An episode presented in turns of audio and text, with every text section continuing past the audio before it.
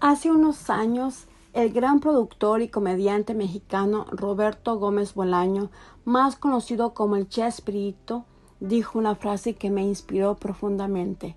El heroísmo no consiste en carecer de miedo, sino en superarlo.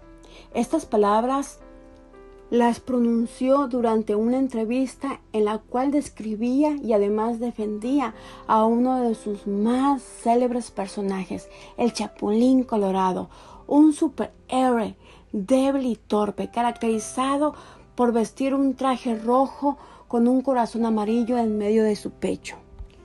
Chespirito destacaba que el Chapulín Colorado no es ese tipo de héroe todopoderoso, invencible como esos que hemos acostumbrado a idealizar, sino que es una persona real que comete errores tras errores.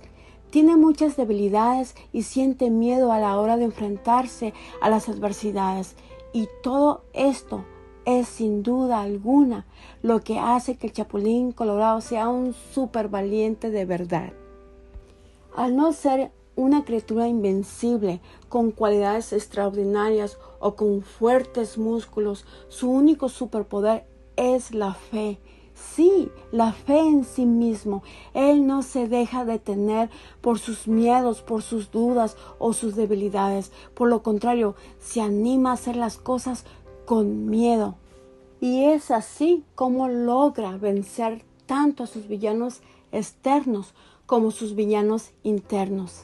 El Chapulín Colorado es un héroe que en lugar de triunfar a la primera, sufre derrotas que lo hacen ver como un tonto, pero él se levanta sobre esas derrotas y persiste hasta el final, porque sabe que el mayor éxito de una persona está en mantenerse activo hasta que alcance sus objetivos.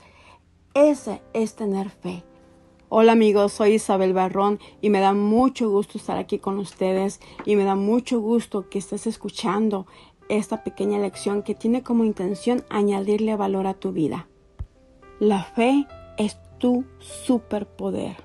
A nosotros las personas muchas veces nos cuesta actuar como el chapulín.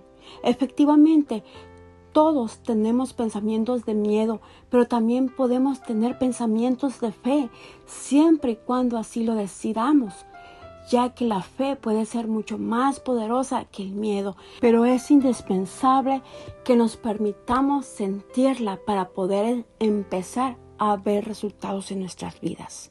Cuando damos más espacio al miedo que a la fe, bloqueamos nuestros sueños, nos paralizamos frente a las opciones de vivir la vida que merecemos.